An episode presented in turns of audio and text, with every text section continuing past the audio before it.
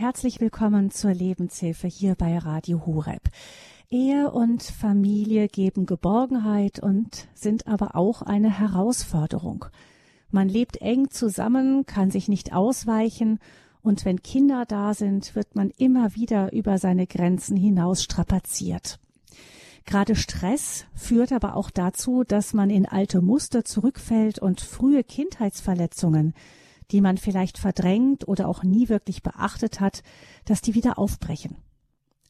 Andrea und Christoph Müller haben genau das erlebt. Andrea Müller hätte selbst abgetrieben werden sollen.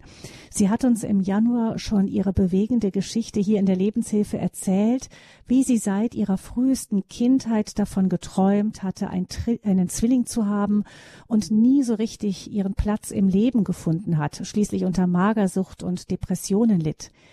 Dann aber erfuhr sie als Jugendliche, dass sie den Abtreibungsversuch ihrer Mutter überlebt hatte, aber ihr Zwilling gestorben war. Mit dieser Erkenntnis setzte ein langer innerer Heilungsweg ein. Diese Geschichte von Andrea Müller finden Sie, liebe Hörerinnen und Hörer, zum Nachhören im Podcast von Radio Horeb unter dem Titel ich sollte abgetrieben werden. Versöhnung mit einer besonderen Geschichte. Das war die Lebenshilfe vom 13. Januar dieses Jahres. Natürlich können Sie die auch beim CD-Dienst bestellen, wenn es Sie interessiert, unter 08328 921 120. Heute ist Andrea Müller wieder unser Gast in der Lebenshilfe, Dienste mal gemeinsam mit ihrem Mann Christoph Müller. Denn obwohl sie sich schon vor ihrer Ehe jahrelang ähm, auf einen Heilungsweg gemacht hatte, auch begleitet, sind doch alte Ängste und Unsicherheiten in der Ehe nochmal neu an die Oberfläche gespült worden. Wie sich das auf ihre Partnerschaft ausgewirkt hat und wie auch ihr Mann durch die gemeinsame Aufarbeitung bei sich selbst unheile Muster und Dynamiken entdecken konnte, darüber sprechen wir in dieser Sendung, ehe wir uns trennen, wie alte Verletzungen die Partnerschaft vergiften. Uns zugeschaltet aus Berlin begrüße ich nun ganz herzlich Andrea und Christoph Müller. Herzlich willkommen. Dankeschön. Vielen Dank. Ähm, Sie leben beide in Berlin. Christoph Müller, wenn Sie ein bisschen mehr sprechen, hört man dann auch, dass Sie aus der Schweiz stammen, aber Sie sind auch schon äh, sehr lange in Berlin. Sie sind beide seit 28 Jahren verheiratet, haben drei Kinder. Herr Müller, Sie waren ähm, früher Musiker, engagieren sich oder sind Musiker, haben Vollzeit als Musiker gearbeitet, engagieren sich aber inzwischen auch Vollzeit, so wie ihre Frau in dem Verein Schwanger. Du bist nicht allein. Den haben sie vor fünf Jahren gegründet und ähm, äh, machen das also eben beide mit vollem Engagement inzwischen. Äh, Frau Müller, was ist da Ihr Ansatz? Also unser Ansatz äh, gilt wirklich allen Frauen in Not, ganz besonders den Schwangeren in Konfliktsituationen. Uns ist es ganz wichtig, diese Frauen in der derzeitigen Situation im Konflikt zu beraten, zu begleiten, nach Lösungsansätzen mit ihnen zusammen gemeinsam zu suchen diese dann umzusetzen und im bestmöglichen Fall die Mutter bis zur Geburt des Kindes und dann auch bis zum zweiten Lebensjahr des Kindes zu begleiten. In wöchentlichen ähm, Beratungsangeboten, die wir stellen, aber auch in allen anderen Angeboten. Auch nach einem Schwangerschaftsabbruch sind wir für die Frauen da. Das heißt, Sie, das ist eine sehr umfassende Beratung. Sie haben auch gesagt, dass Sie nach der ähm, letzten Sendung im Januar auch einiges an Rückmeldungen bekommen haben von unseren Hörerinnen und Hörern, die sich bei Ihnen gemeldet haben. Das heißt, das ist ein Thema auch bis hin, auch in gläubige christliche Familien hinein. Ja, tatsächlich. Und äh, das ist jahrelang auch meine Vermutung gewesen und die hat sich nun bestätigt und ich freue mich sehr darüber, dass die Nachfrage wirklich so groß ist. Und zwar haben sich viele bei uns gemeldet, die gläubig sind, aber merken, dass auch durch viele Exerzitien oder Gebete sie an bestimmte Punkte nicht rankommen und sie doch oft verzweifelt sind, gerade in der Partnerschaft, weil dort die alten Erinnerungen an Abtreibungserlebnisse ähm, wieder aufplöppen, sage ich mal so, und sie dann diese Dinge gar nicht wissen zu bearbeiten. Hm. Herr Müller, ähm, Sie sind ja als Mann auch mit eingebunden. Wie sehen Sie denn Ihre Rolle als Mann. Man hat ja oft das Gefühl eben, dass so ein, so ein Abtreibungstrauma vor allem die Frauen betrifft, weil dann dieses sogenannte Post-Abortion-Syndrom, da haben wir auch öfter hier schon drüber gesprochen bei Radio Horeb, also Frauen, die nach einer Abtreibung manchmal schwere Albträume haben oder auch körperliche Beschwerden. Aber ähm, wie, wie sieht das aus der Perspektive der Männer aus? Ich würde es mal so sagen, Hand aufs Herz, ein Kind kommt nicht einfach in den Bauch einer Frau ohne einen Mann auf natürlichem Weise. Also haben eigentlich beide Verantwortung dafür und beide sollten das Thema definitiv beleuchten und besprechen. Aber haben Sie auch schon Männer kennengelernt, die mit dem Thema auch ganz persönliche Schwierigkeiten dann hatten? Ähm, ja, tatsächlich. Manche haben den Mut, die Sache anzuschauen, hinzuschauen. Weil die Sache ist halt so persönlich, dass man, dass oft dieser Mut fehlt, das zu reflektieren. Weil irgend durch eine Tablette oder durch ein kümmere dich mal, Schatz, guck, dass das Kind wegkommt oder äh, löse du das Problem, ist viel einfacher. Es kostet viel Mut, dieses Thema an sich ranzulassen. Sie haben ja, ähm, Herr Müller, als ihre Frau dann, als sie mit ihrer angefangen haben, auch mit ihrer Frau zu arbeiten ähm, an den Themen, die dann in der Ehe auch vorkamen, da sprechen wir gleich nochmal genauer drüber, was da passiert ist, haben sie ja festgestellt, dass bei ihnen selbst da auch eine Verwundung war, von der sie nie etwas geahnt hatten. Vielleicht können wir an der Stelle jetzt auch ihre persönliche Geschichte mal kurz hören. Ja, es ist die, der innere Wunsch da gewesen, einen älteren Bruder haben zu wollen. Und der kam erst hoch, als ich in dem Thema mit meiner Frau das besprochen hatte und sie mit meiner Mutter gesprochen hat und gefragt, ja, war denn vor mir schon mal jemand?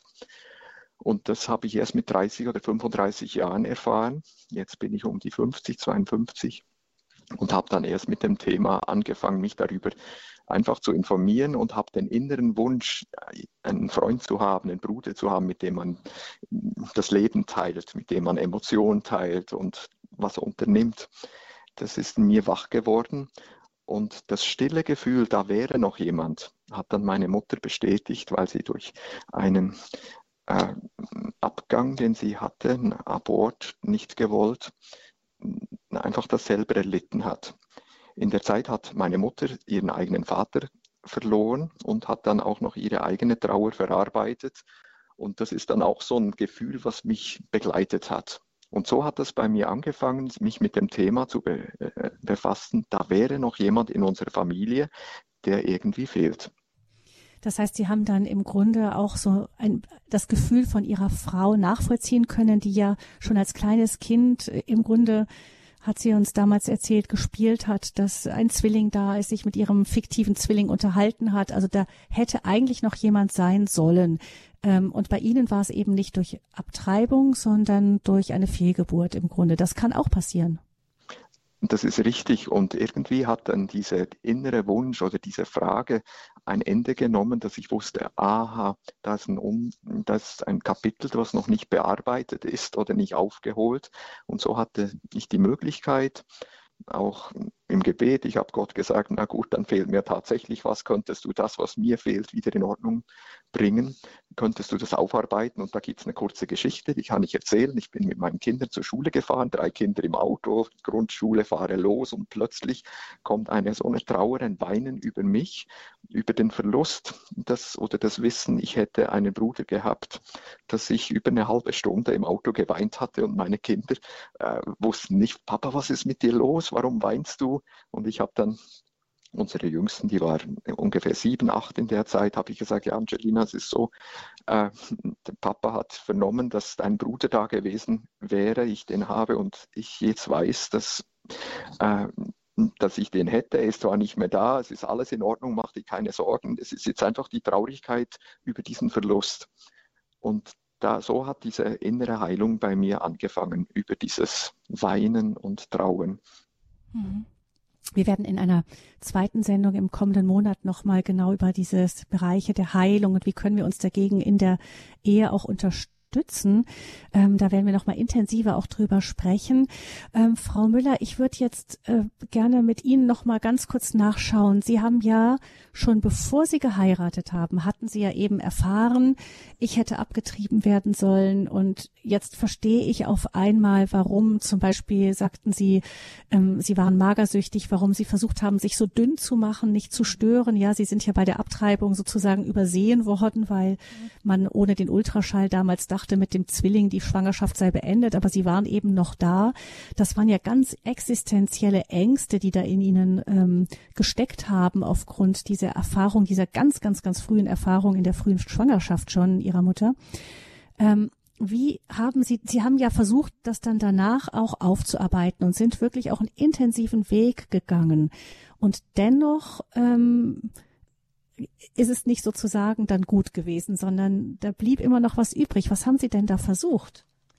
Also die erste Zeit ist ähm, einfach, sage ich mal, sehr heilsam gewesen, dass Gott einem wirklich so viel Verständnis und Liebe auch für die Situation meiner Mutter geben konnte, dass ich ihr erstmal auch vergeben habe. Und dann habe ich aber gemerkt, dass es alleine, ich sage es jetzt mal, nur mit einer Vergebung nicht getan ist. Also meine Mama, die lebt bis heute mit ihrem mit ihrer Art Aufarbeitung, dass Jesus hat ja alles vergeben und damit ist es gut. Und ich musste feststellen, es ist eben leider gar nichts gut. Wir mussten also an die Wurzel zurück. Denn in meiner äh, derzeitigen Ehe, in der ich damals mit meinem Mann gelebt habe, gab es ähm, so viele unausgesprochene Situationen und Erlebnisse, wo ich immer Sachen in ihn und in unsere Ehe hineinprojiziert habe, auch suggeriert habe, wo ich mir vorgestellt habe, er geht nur arbeiten, ist nur aus dem Haus, weil er mich nicht mag, er lehnt mich nun auch ab. Also auch meine Überschriften der tiefen Ablehnung wurden praktisch wieder ähm, aufgeweckt und äh, neu beschrieben, so möchte ich das mal sagen. Und ich mhm. bekam darin eine Bestätigung, du siehst, auch er liebt dich nicht, auch er will nicht Zeit mit dir verbringen. Ähm, und äh, daraus eskalierten extreme Streitigkeiten. Also da musste ich dann ganz tief nochmal ran an meine Persönlichkeit, an die Empfindung im Mutterleib, nicht geliebt zu sein, abgelehnt zu sein, auch meine Kindheit, in der war ich wirklich sehr verwahrlost. Also niemand hat groß nach mir geschaut, ob ich da sechs, acht Stunden draußen auf dem Hof spiele. Das war wirklich, da hat niemand nach mir geschaut. Und diese Verlassenheitsängste, wie Sie gerade gesagt haben, existenziell, ähm, die kamen so massiv nach oben, weil mein Mann so viel gearbeitet hat, dass ich ihm praktisch dann nur mit Vorhaltungen begegnet bin. Mhm.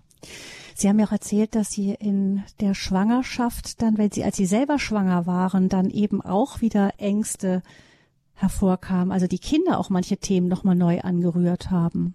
Ganz genau. Also in der Schwangerschaft erstmal ähm, war ich wirklich eine sehr vorsichtige. Also ich wollte nicht mal mehr zum Bus rennen, weil ich dachte, oh nein, nicht, dass mein Kind da irgendwie im Bauch zu doll geschüttelt wird. Habe sehr, sehr viel gebetet, dass Gott die Kinder wirklich in mir schützt und bin so ein bisschen dazu so einer Übermutter ähm, geworden und auch ähm, das hat sich dann auch wieder in, in dieser Form von, von Angst in der Ehe auch wieder, also dass mein Mann manchmal gar nicht verstanden hat, was bewegt sie jetzt, warum macht sie sich in diesen Dingen äh, solch eine Angst, ja? Und diese Ängste, die besprechen wir heute mit unseren Kindern, also die sind heute erwachsen, 26, 24 und bald 22 und das ist so schön, mit Ihnen darüber zu sprechen, weil Dinge, die bei Ihnen als Überschrift aufplöppen, zum Beispiel, ich bin einsam, ich bin so alleine, ähm, ich komme nicht richtig voran im Leben, ich stecke fest, das sind alles eigentlich Überschriften, die Sie von mir übernommen haben. Und das ist das Interessante. Und das ist uns oft gar nicht bewusst in der Familie. Und wir prepeln an einem Kind um und eigentlich spiegelt dieses Kind nur die seelischen Erfahrungen und die Inhalte, die es praktisch im Mutterleib überliefert bekommen hat. Also Mutterleib oder auch in der frühen Kindheit, je nachdem, was es ist. Genau. Kann ich das, verstehe ich das richtig, Frau Müller, dass sie so das, ähm, dass das so ein bisschen so ist, wie als hätte man, Sie sagen innere Überschriften, ja. Also Sie sagten zum Beispiel die innere, eine innere Überschrift, ich bin nicht so gewollt, ich bin nicht gewollt, ich bin nicht geliebt, so wie ich bin. Und Sie haben da zwar ähm, viel gebetet auch und das vom Kopf her verstanden, dass das nicht so ist. ähm, hatten auch so eine Zeit, wo, wo es ihnen wirklich viel, viel besser ging als in ihrer Kindheit. Aber trotzdem war diese innere Überschrift noch da und ich, ich stelle mir das so ein bisschen vor wie so ein misstrauisches kleines Kind, das ständig mit Argusaugen ähm, um sich schaut und sucht, ähm, ob es Bestätigung bekommt und dann zum Beispiel der Mann geht viel arbeiten, heißt es, ha, da hast du es wieder ähm, ich bin nicht gewollt, man, ich werde abgelehnt. Also dass man so wie so ein inneres Misstrauen übrig geblieben ist. Absolut. Also das geht dann in die Freundschaften hinein, dass man immer das Gefühl hat, ich bin nicht genug. Also nicht nur in der Ehe bin ich nicht äh, genug, sondern auch ähm, in den Freundschaften. Ähm, man fühlt sich ständig als Mutter nicht fähig genug. Man denkt immer, ach, andere Mütter machen das bestimmt noch besser und die haben bestimmt noch mehr Ruhe, äh, wenn sie die Kinder begleiten. Ähm, und das sind so wirklich existenzielle Nöte, die da aufplöppen, gerade wie Sie sagen, so dieses Ich bin nichts wert. Ja, ich wurde dann auch sehr neidisch auf meinen Mann. Der hat dann natürlich auch ähm, Bühnenerfahrungen gemacht, er hat Musicals gemacht, dann gab es Applaus für meinen Mann. Das, was mich früher an ihm interessiert hat und angezogen hat, wo ich gesagt habe, guck mal, der ist erfolgreich. Also das, was ich praktisch für mich entschieden habe, das bin ich nicht. Eine falsche Überschrift, weil jeder kann erfolgreich sein, wenn er sich dazu entscheidet.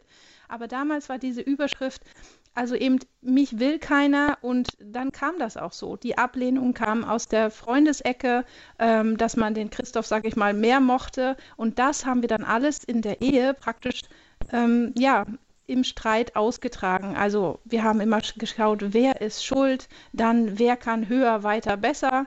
Wir haben praktisch wie so ein Battle angefangen, um uns gegenseitig äh, zu beweisen. Und das ist natürlich wirklich Gift für eine Ehe. Herr Müller, ich äh, stelle mir vor, dass ähm, wenn da so, so ein existenzielles tiefes Loch ist, ähm, beim Ehepartner, ähm, dann wird man wahrscheinlich erst einmal so instinktiv versuchen, dieses Loch zu füllen. Der andere fordert das ja dann auch ein. Der sagt also, ich fühle mich nicht geliebt, zeige mir, dass du mich wirklich liebst.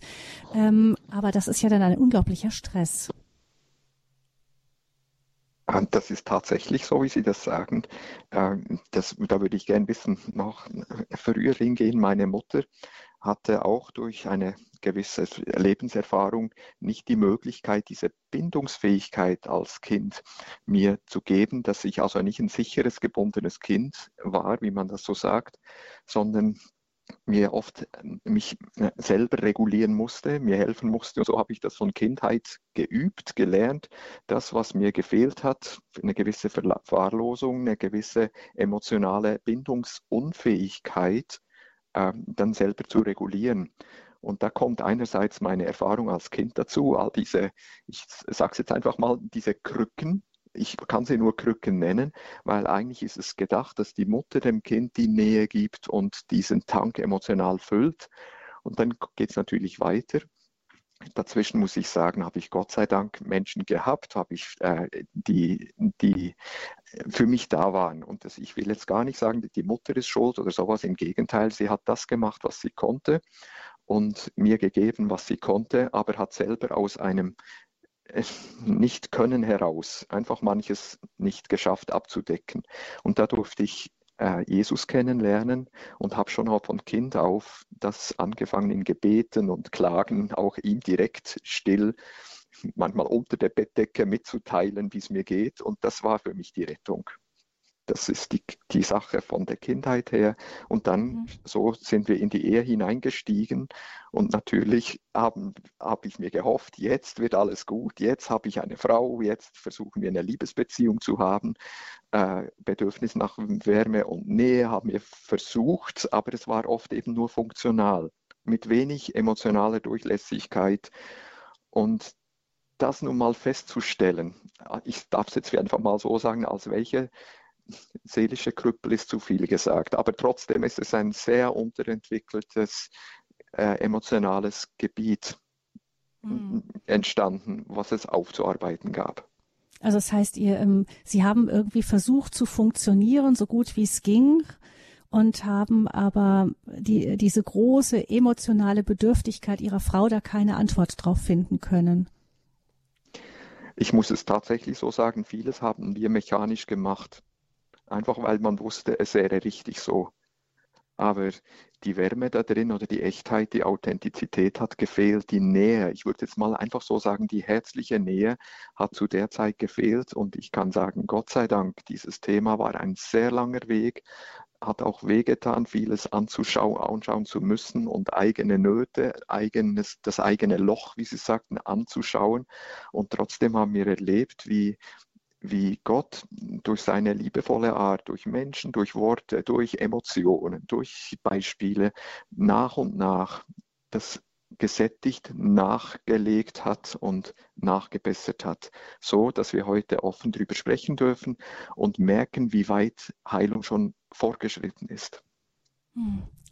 Frau Müller, wenn ich Ihnen beiden zuhöre, fällt mir auf, ähm, dass jeder bei dem, ähm, was die Konflikte angeht, sehr bei sich ist. Also Sie ähm, sagen vor allem, ich habe meinen Mann da überfordert, weil ich da die alten Kindheitsthemen habe und ihr Mann wiederum sagt, ähm, ich war nicht wirklich richtig da, weil ich ähm, zu sehr funktioniert habe. Bei mir war das ohne wirkliche innere Herzlichkeit. Das heißt, sie haben beide wirklich angefangen bei sich selber irgendwann statt im Konflikt wirft man ja dem anderen vor, dass er fehlt.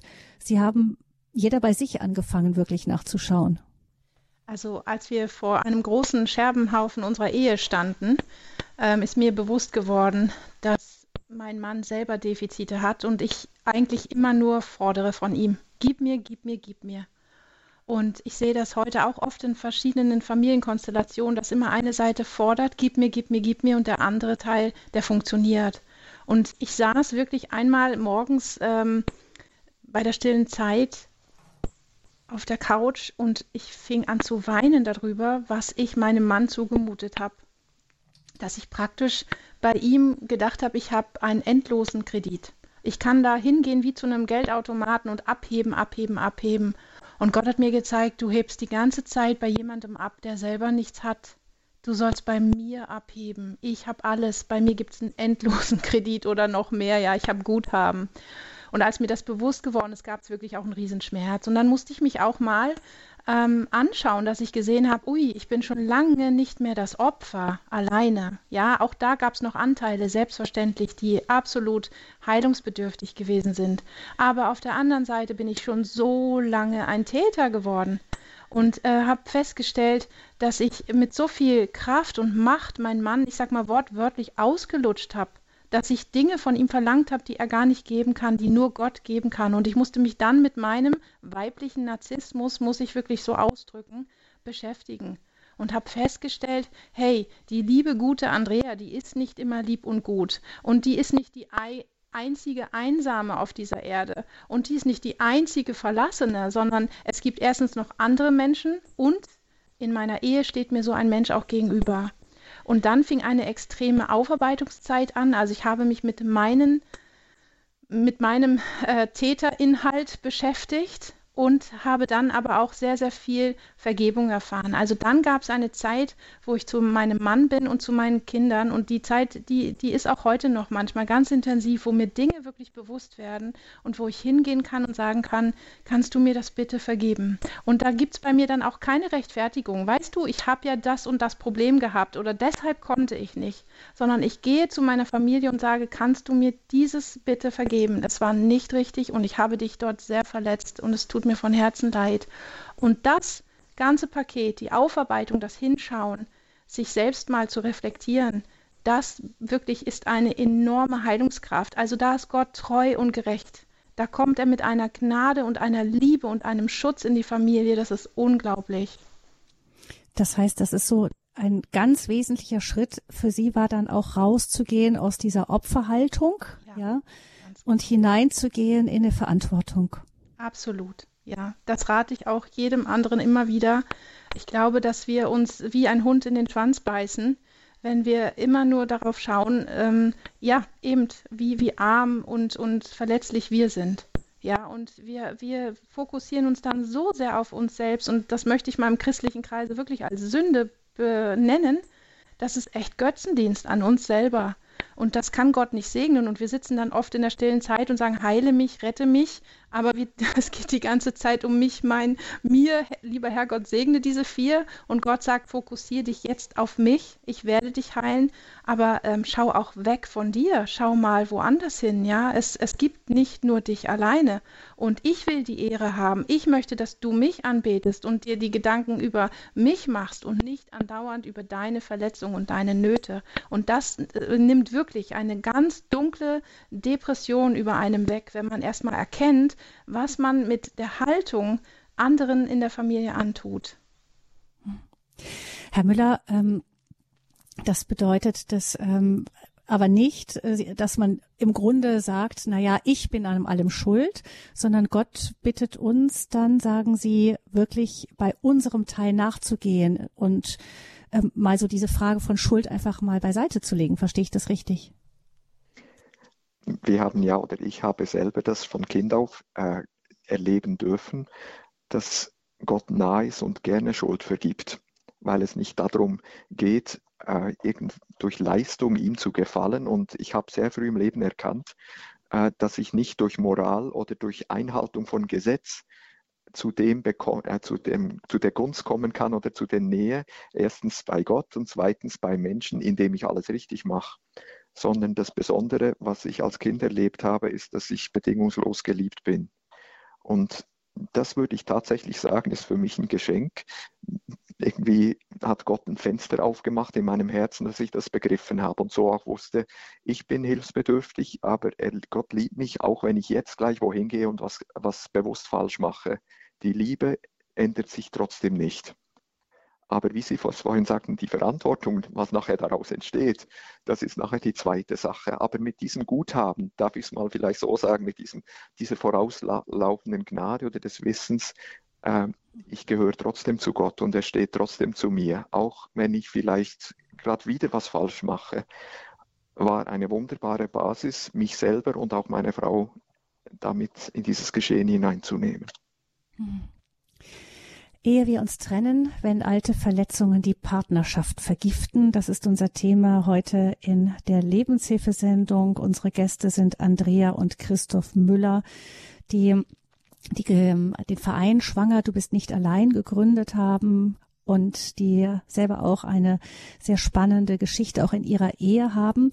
Wir freuen uns, wenn Sie, liebe Hörerinnen und Hörer, diese Sendung mit Ihren Fragen, vielleicht auch mit Ihren Erfahrungsberichten bereichern. Es geht um alte Verletzungen aus der Kindheit, die in die, in die Partnerschaft mit hineingetragen werden, in die Familie mit hineingetragen werden, wie sich die Auswirkungen. Wenn Sie Fragen haben, können Sie gerne anrufen, jetzt unter 089 517 008 008. Das ist die Nummer zur Sendung Ehe wir uns trennen, wenn alte Verletzungen die Partnerschaft vergiften. 089 517 008 008. Sie können sich natürlich auch melden, ohne Ihren Namen zu nennen, einfach anonym dann sagen, das ist genauso okay. 089 517 008 008. Und nach einer Musik geht es weiter im Gespräch mit Andrea und Christoph Müller.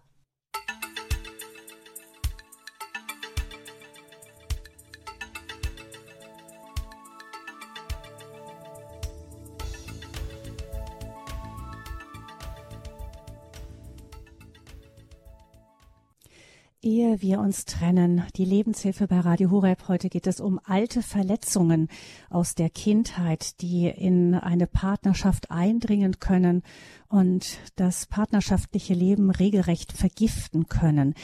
Andrea und Christoph Müller haben das erlebt. Andrea Müller hatte durch ähm, den Versuch der Abtreibung durch ihre Mutter eine tiefe kindliche Verletzung, ein wirkliches Trauma mit in die Ehe genommen, das zwar oberflächlich bearbeitet war, aber in der Tiefe noch nicht wirklich geheilt und dadurch die Partnerschaft stark belastet hat.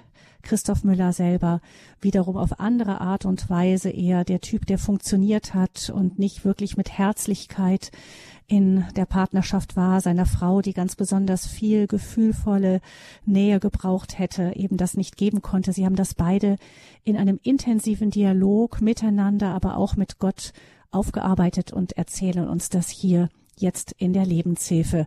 Sie, liebe Hörerinnen und Hörer, können auch anrufen mit Ihren Fragen an Andrea und Christoph Müller unter unserer Hörernummer 089 517 008 008. Eine erste Hörerin meldet sich anonym. Herzlich willkommen. Guten Morgen. Guten Morgen. Wir hören Sie. Es geht um Folgendes. Mein Mann und ich sind seit 50 Jahren verheiratet. Mein Mann ist Zwilling. Ich bin Einzelkind. Es ging bisher gut und in letzter Zeit geht es mehr um Machtkämpfe bei uns. Wie der Vorredner schon sagte, habe ich ihn früher bewundert, wie er noch berufstätig war. Jetzt ist er zehn Jahre in Rente. Ich habe durch Erziehung bedingt auch immer zu Hause alles am Laufen gehalten und jetzt ist er zu Hause und es funktioniert nicht mehr. Auch mit seinem Zwillingsbruder, also muss ich sagen, wo ja äh, ein sehr intensives äh, Verhältnis besteht, in Sachen auch, es braucht keine Worte, wir verstehen uns so, stimmt das Verhältnis nicht mehr so. Es geht bei ihm, glaube ich, hauptsächlich um Abgabe von, von Macht, ja. Und es ist sehr schwierig. Also die, die Rück, wenn sich im, im Leben etwas so verändert, dass jemand, der berufstätig immer weg war und dann nach Hause kommt, dann gibt das natürlich Umbrüche. Man ist dann eng zusammen und dann ähm, funktioniert vielleicht die alte Aufteilung, die man in der Ehe, die alles so ein bisschen über Wasser gehalten hat, eine Weile nicht mehr. Aber vielleicht die Frage an Andrea und Christoph Müller, ob Sie mit dem, was unsere Hörerin sagt, etwas anfangen können. Ich weiß nicht, ob ich kurz antworte. Ähm, es ist erstmal so, dass sich natürlich erstmal das Leben komplett verändert und Männer sich doch relativ häufig mit dem Beruf identifizieren. Und jetzt fällt so ein großer Anteil im Leben weg. Und ähm, Männer reagieren meistens nicht eben mit der Form von Trauer, indem sie sagen, ich bin so traurig und äh, mir fehlt was, so wie wir Frauen, sondern sie ähm, reagieren oft mit Rückzug oder Distanz oder auch mal mit Aggression. Ähm, und das ist natürlich sehr schwierig für Sie als Partnerin, äh, damit umzugehen.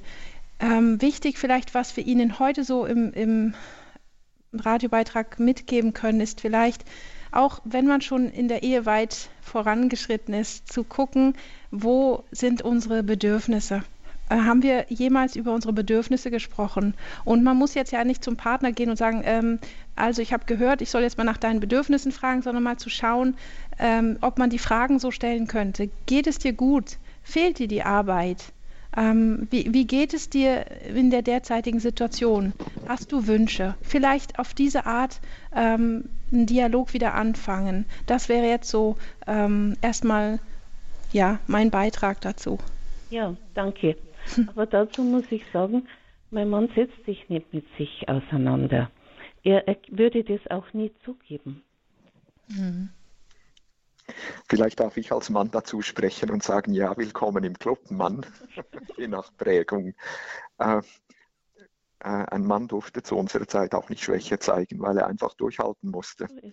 Vielleicht sogar aus der Kriegsgeneration. Ja. Äh, es gab gar keine Variante.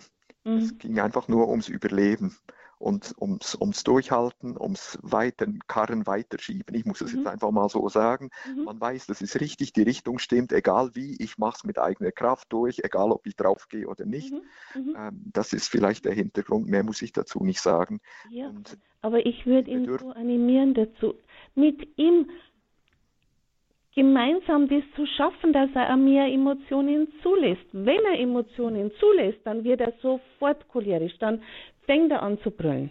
Hm. Wir haben gestern die Sendung erst gehabt ähm, über die männliche Emotionen, Aggressivität und so weiter war da alles Thema mit Markus Hoffmann. Ich weiß nicht, ob Sie die Sendung hören konnten. Vielleicht können ja, Sie sie auch nachhören. Podcast anhören, gell?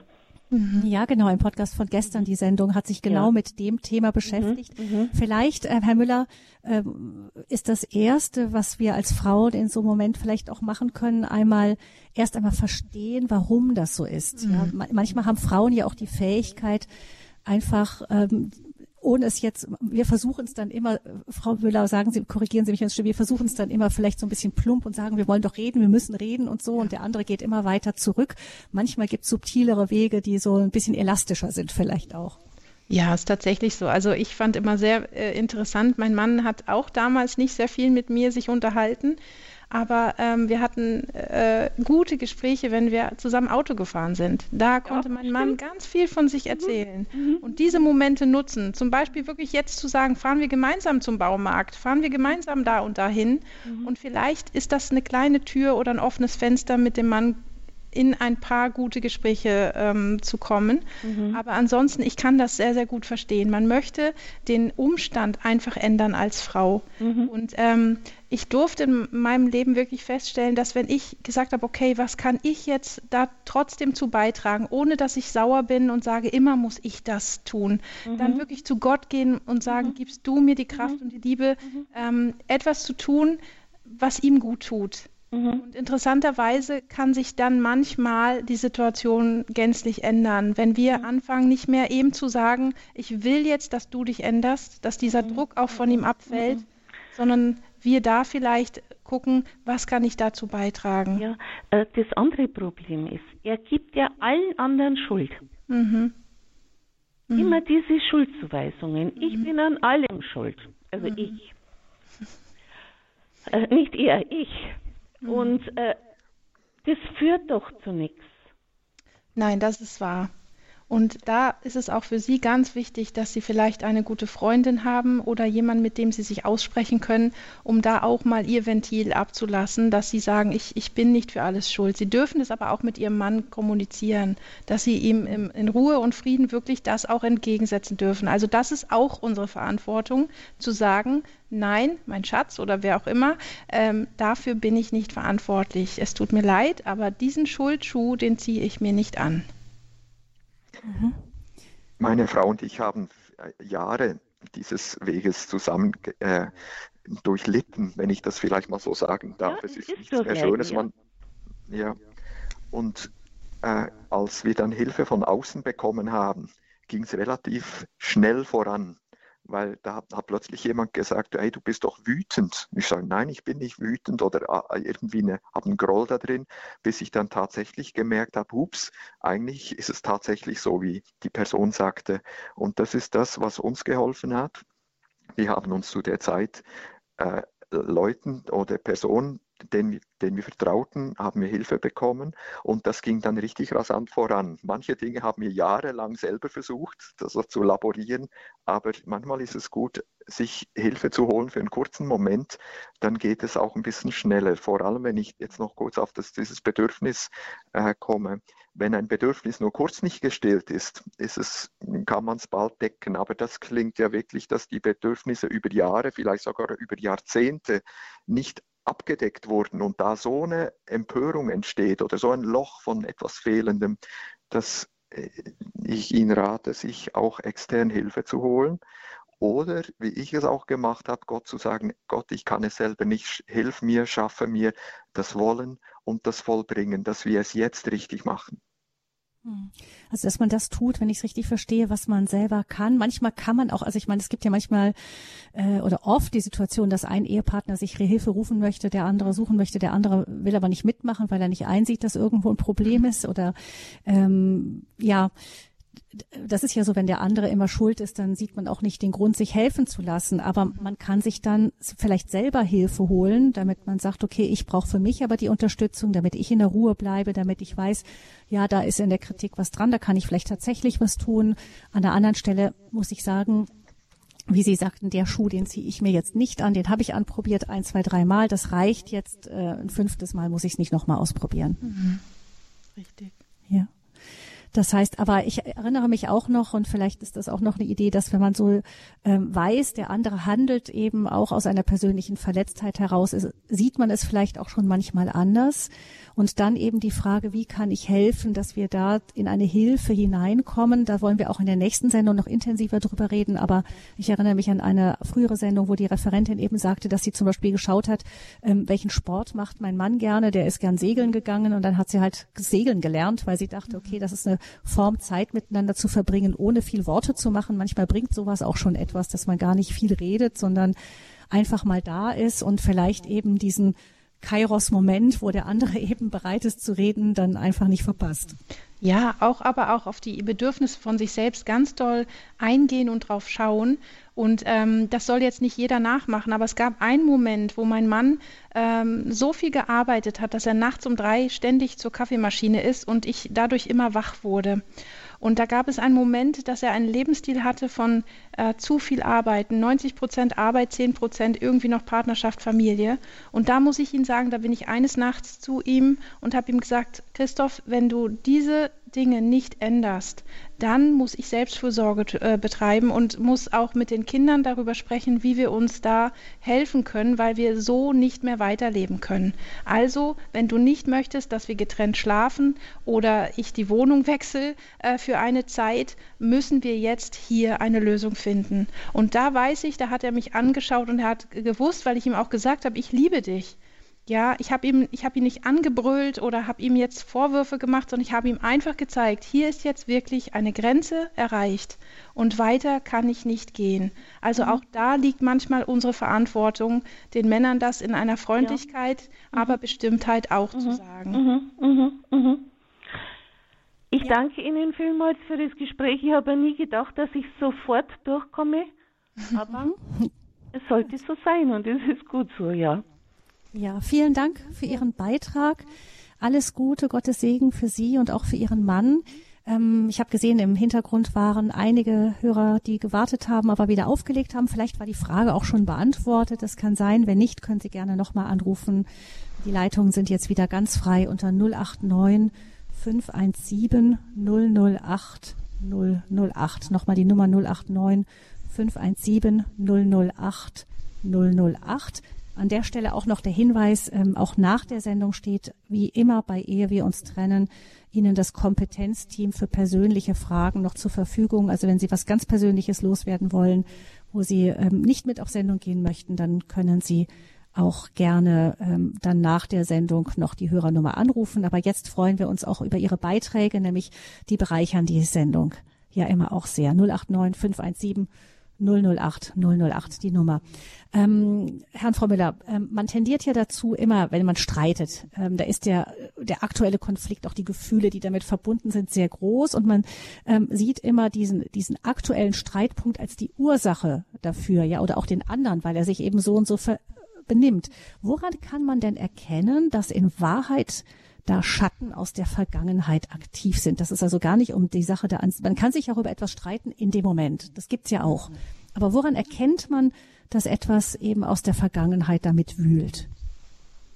Also ich habe immer festgestellt, wenn es wie ein, ein Schalter in einem, äh, der betätigt wird und man äh, dermaßen in emotionale Rechtfertigungen oder Anschuldigungen verfällt, ähm, sodass das Ganze gar nicht mehr rational zu greifen ist. Also dass man merkt, hups, also hier kommt so eine Welle und hier kommen vielleicht noch Vorhaltungen von Anno irgendwann. Also du hast vor zehn Jahren auch oder du machst das immer ja, oder äh, du verletzt mich so tief, da kann man ja dich gar nicht mehr lieben. Also wenn dann solche Dinge nach oben kommen, so Sätze, die so tiefgreifend sind und auch sehr, sehr verletzend sind, dann sollte man immer zweimal hinschauen, dann ist das wirklich nicht das äh, Tagesproblem, sondern da rührt meistens eine tief liegende Verletzung aus der Kindheit.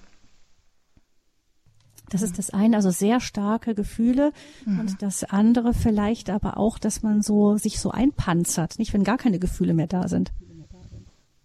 Rückzug und auch ja Desinteresse, äh, Distanz, Nähe, äh, dass man sich, wie Sie sagen, zurückzieht. Männer sehr gerne in die Arbeit.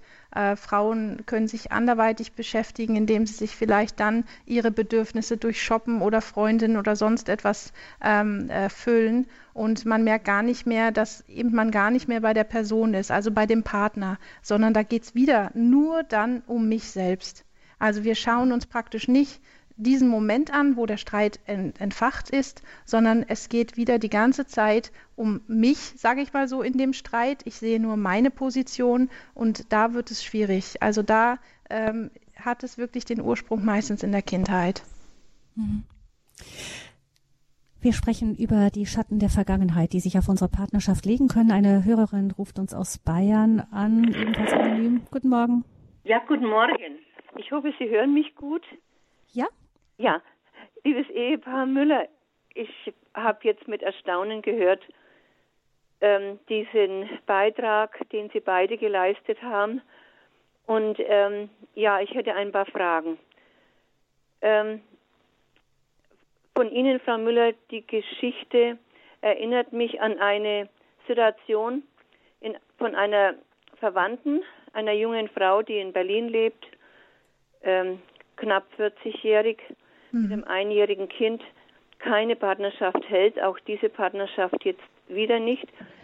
Denn die Ursachen liegen wirklich in der Familie. Ich kenne die Herkunftsfamilie Mhm. Und ähm, sie ist verzweifelt. Sie will ja gute Mutter sein, kann es aber nicht, weil sie arbeiten muss, damit sie ja Geld hat. Mhm. Aber sie kann jetzt nicht arbeiten, weil sie niemanden fürs Kind hat. Mhm.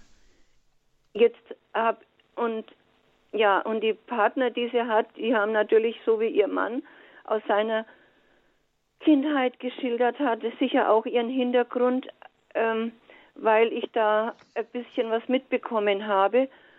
Und jetzt ist die Frage, ich bin eine der wenigen Bezugspersonen, also wir sind weitläufig verwandt, mhm. aber einer muss ja die Hand halten. Ich hoffe, die, die hält meine Hand auch weiterhin, mhm. dass sie nicht loslässt, weil ich, ich bin bereit, sie aufzufangen, aber ich weiß nicht mehr wie. Mhm. Und jetzt ist sie offensichtlich in einer tiefen Krise, weil sie hat mir geschrieben, sie will jetzt auch den Kontakt zu mir abbrechen. Ähm, weil das, aber das Kind, das ist jetzt ein Jahr, das ist am Ende Februar ein Jahr geworden. Mhm. Ich bin, das wiederholt sich ja dann alles. Das mhm. wiederholt sich ja immer wieder. Also ich sehe die Familiengeschichte jetzt so plastisch vor mir. Das ist, geht zurück bis auf den Großvater. Mhm. mhm. Ja, ja, wie ist das anderen helfen von außen, die gerade so da drin stecken? Ja, mhm. wie geht es? Was ja. kann ich tun? Also erstmal ist es tatsächlich so, wenn sie das wünscht, dass sie keinen Kontakt im Moment haben möchte, dann bleibt uns nichts anderes übrig, als wirklich die Person, auch wenn wir ihr noch so nahe stehen oder sie lieben, äh, loszulassen. Erstmal loszulassen. Das Schöne ist, wenn wir im Gebet diese Frau weiterhin tragen können und äh, für sie da sind, äh, dann heißt das nicht, dass es jetzt ein Abschied für immer sein muss. Gerade wenn sie sagen, sie sind so mit ihr verbunden. Äh, für solche Personen ist es manchmal erstmal ich sag's mal fast, ein Hilfeschrei von Nöten, weil sie sich aus den alten Mustern befreien wollen. Und da ist es äh, so oft so, dass sie erstmal den Kontakt zu verschiedenen Menschen abbrechen, aber nicht, weil sie diese Menschen nicht mögen oder weil sie sagen, ich möchte eben diese Person nie wiedersehen, sondern sie möchten eigentlich aus diesen alten Mustern raus und ganz neu anfangen.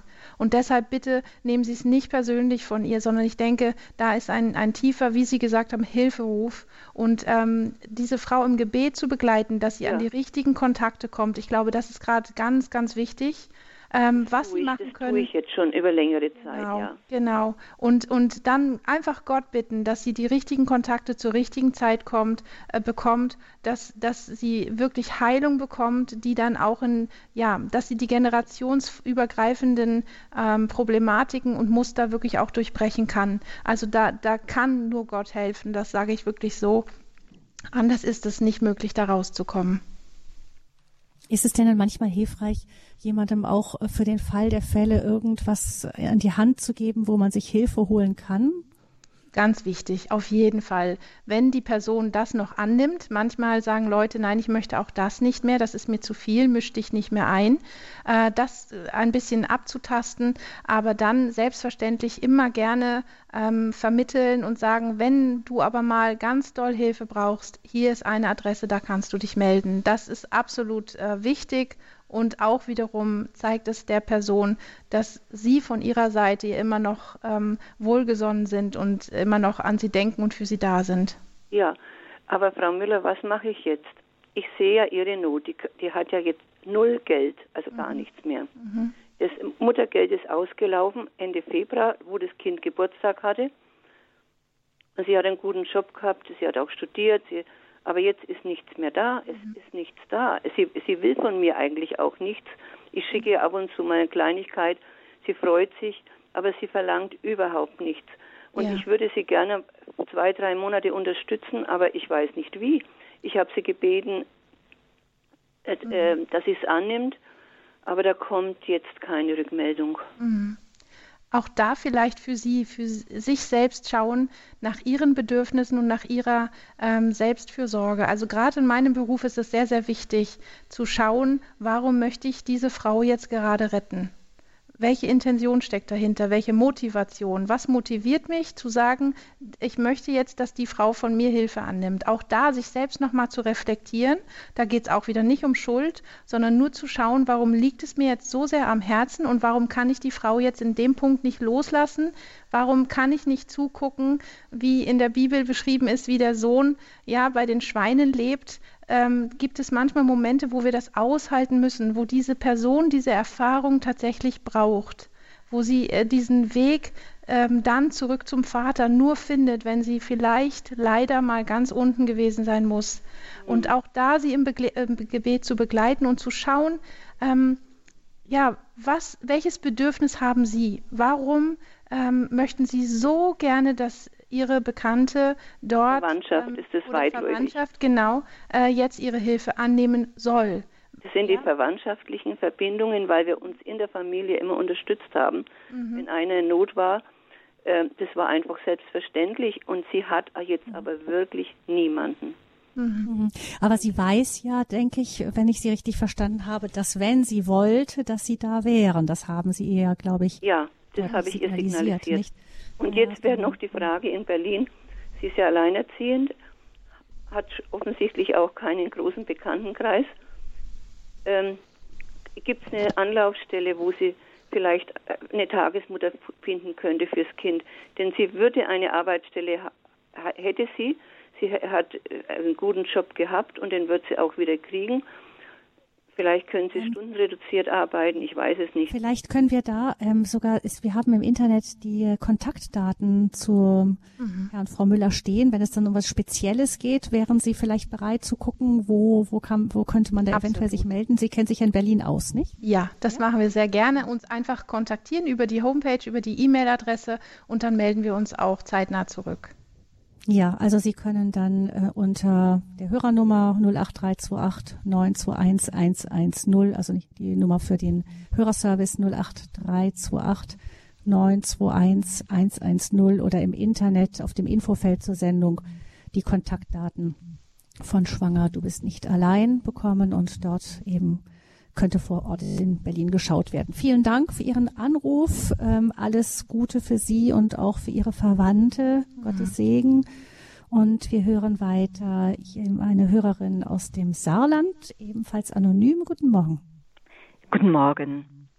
Ähm, ja, das, Gesa das Gesagte ähm, hat in mir bewirkt, dass ich ähm, diesen Schmerz spüre, ähm, dass mir zum Beispiel relativ spät bewusst wurde, um die 60, ähm, dass ich durch meine Geschichte, also die familiäre Geschichte, meine, meine tiefen Verletzungen im Mutterleib und so weiter, es nie geschafft habe, äh, gesu wirklich gesunde, nahe Beziehungen äh, über das Leben zu gestalten. Ich kannte nicht, was das ist und mhm. ich war mit diesen Schauspielbeziehungen, Schauspielfreundschaften, ähm, die wurden mir angeboten, die habe ich auch wahrscheinlich, ähm, äh, ja, habe ich auch angeboten.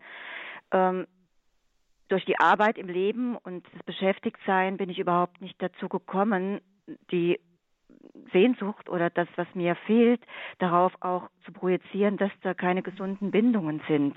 Mhm. Ich habe versucht, ähm, also auch mit Therapie und ähm, auch bei Pfarrern, Freisprechungen, ähm, habe auch jetzt die Exerzitien gehört vom äh, Pfarrer Anton äh, Dr. Ja, Dr. Anton Lesser, der, der mich da nochmal bestätigt hat, wenn diese ganz tiefen frühen Verletzungen da sind und da nicht wirklich fähige Leute, die gut mit Gott, also wo der Heilige Geist durch sie hindurchdringt, da sind, dann haben sie keine Chance. Und das ist das, was ich im Leben erlebt habe. Ich bin von Therapeut zu Menschen gerannt, ich habe Hilfe im Außen gesucht, wusste nicht, was mit mir los ist. Und mhm. heute bin ich natürlich an dem Punkt, wo ich sage, nee, das ist so, du bist so, du hast so wenig Werkzeug mitbekommen, du bist so ins Leben gegangen mit mit so wenig und es wurde die, du bist direkt automatisiert, funktionalisiert worden, damit du halt arbeitest und, und so weiter, der Gesellschaft gerecht wirst. Und ich frage, also ich bin an dem Punkt, ich bin jetzt um die 60 und wollte noch mal eine neue Beziehung anfangen, kenne den Menschen seit sechs Monaten und gerade schon wieder an jemand, der genauso oder vielleicht noch mehr Defizite hat. Und äh, mhm. äh, ich meine, ich glaube, mich damit abfinden zu wollen, ja, welche Gemeinschaft nimmt mich denn jetzt noch auf? Weil ich hätte einfach gern auch noch eine Menschen, wo ich alt werden kann oder wo ich mit denen ich noch was zusammen machen kann. Aber wenn ich nur Menschen um mich herum vorfinde, die noch schlimmer dran sind oder ähnlich, ich muss ich mich dann damit abfinden, jetzt mit Gott allein hier auf Erden zu bleiben? Oder also ich bin fast ein bisschen mutlos geworden, muss ich sagen. Dass ich eher sage, ich werde mich wohl damit abfinden müssen, dass ich allein bleibe im Gebet mit Gott und hoffe, dass er mit mir noch eine gute Beziehung führt, die ich bisher aber auch nicht spüren konnte, nicht wirklich und immer tapfer trotzdem dran geblieben bin.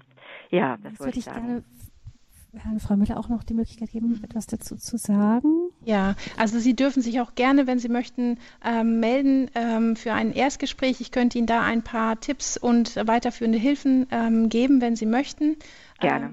Für heute erstmal geben Sie nicht auf. Ich sage immer, es ist nie zu spät. Ja, selbst wenn man mit 74 noch anfangen kann zu studieren, dann kann äh, Gott auf jeden Fall mit äh, 60 Jahren immer noch Wunder vollbringen ähm, weil er die ganze Geschichte von ihnen kennt. Er kennt jede Sekunde, jede Minute ihres Lebens und er kann jederzeit eingreifen. Und da möchte ich Sie ermutigen, die Hoffnung nicht aufzugeben. Ähm, wir können da auch gerne mal drauf schauen in einem Gespräch, wenn Sie das möchten. Das kann ich ja. Ihnen jetzt so anbieten, ähm, weil Sie haben eine bestimmte Realität, wie Sie es gesagt haben. Sie müssen funktionieren, ähm, Sie müssen der Gesellschaft etwas bieten.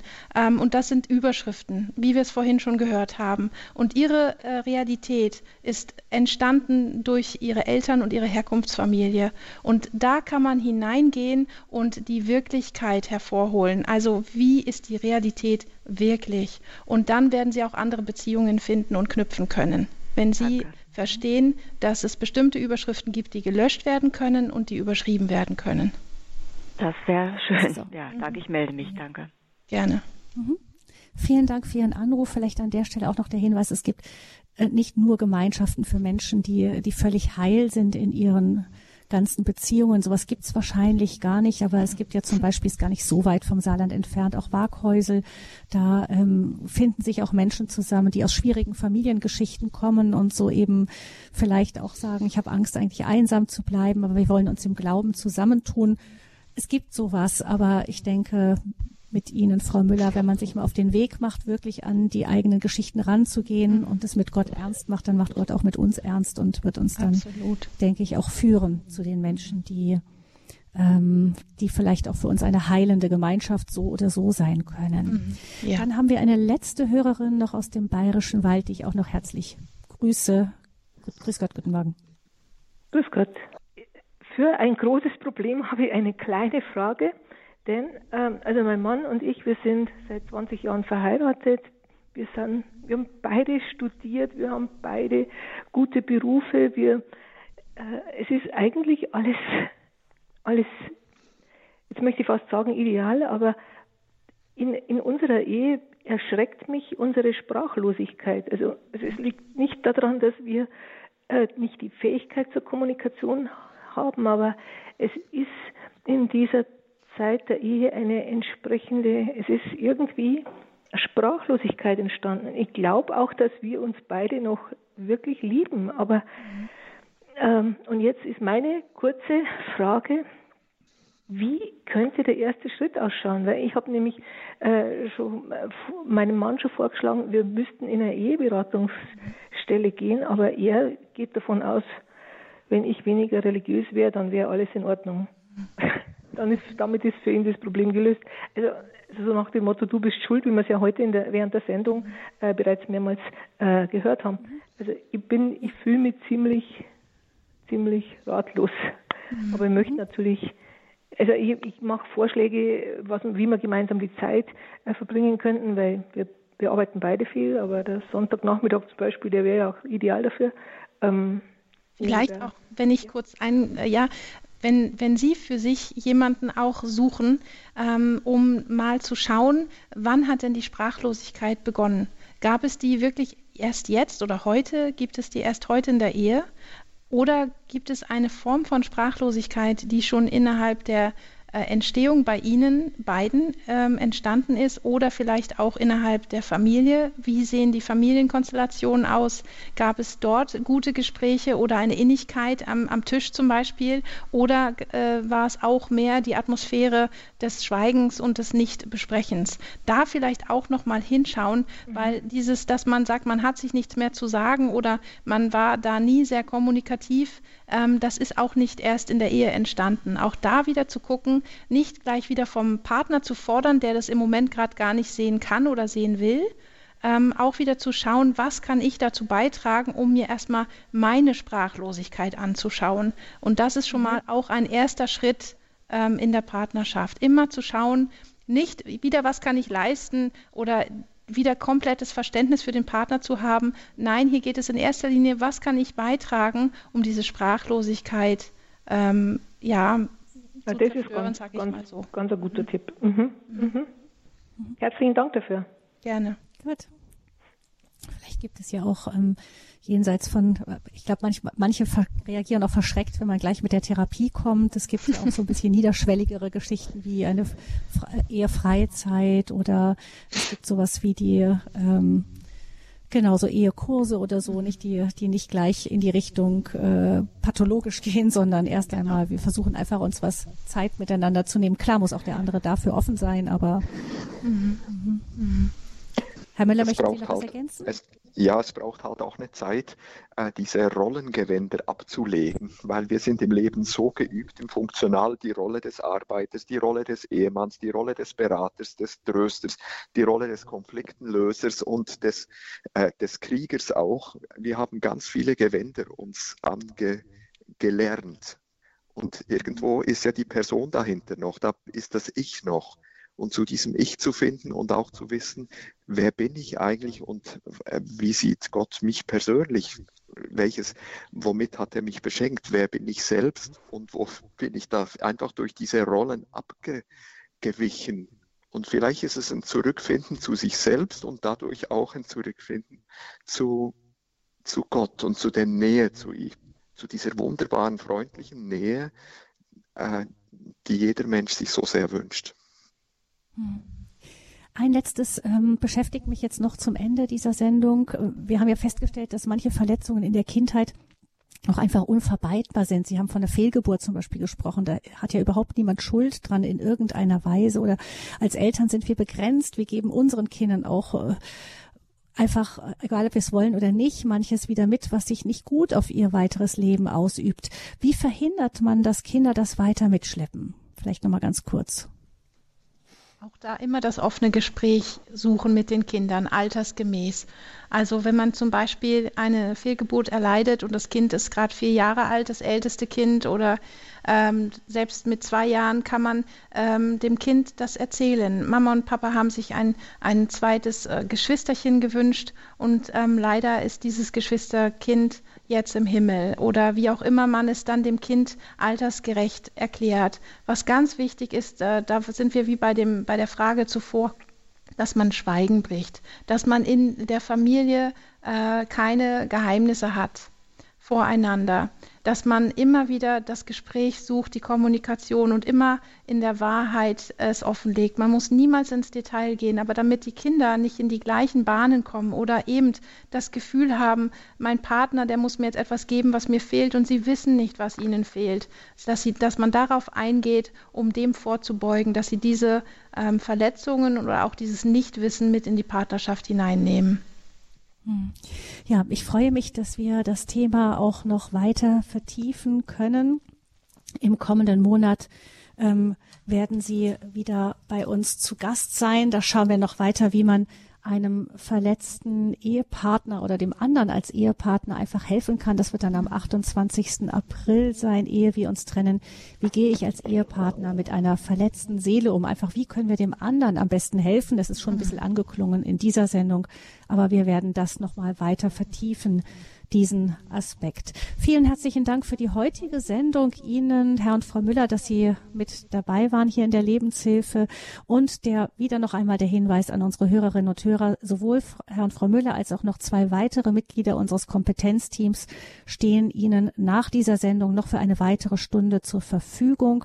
Sie können dann gleich, wenn die Sendung abgeschlossen ist, ähm, wieder an der Hörernummer anrufen unter 089 517 008 008. Wenn Sie Schwierigkeiten in der Ehe haben, jetzt speziell auch vielleicht noch über tiefe alte Verletzungen gerne sprechen möchten, sich ein paar Tipps, vielleicht erste Tipps holen möchten, unter 089 517 008 008 erreichen Sie dann das jeweils nächste freie Mitglied unseres Kompetenzteams. Vielen Dank auch an Sie, Herr und Frau Müller, dass Sie da auch bereit sind, noch weiter mitzuwirken. Die Sendung gibt es zum Nachhören im Podcast, gerne auch zum Weiterempfehlen. Unter der Rubrik Ehe wir uns trennen finden Sie diese Sendung dann in Kürze auch zum Nachhören oder eben als CD. Die können Sie beim CD-Dienst bestellen unter 08328 921 120. Und mit der 1.0 am Ende landen Sie beim Hörerservice und da gibt es dann auch die Kontaktdaten zum Verein Schwanger, du bist nicht allein in Berlin. Vielen Dank, sagt Gabi Fröhlich, Ihnen allen und ganz besonders Ihnen und Ihrer Familie Müller. Alles Gute und Gottes Segen wünscht Gabi Fröhlich.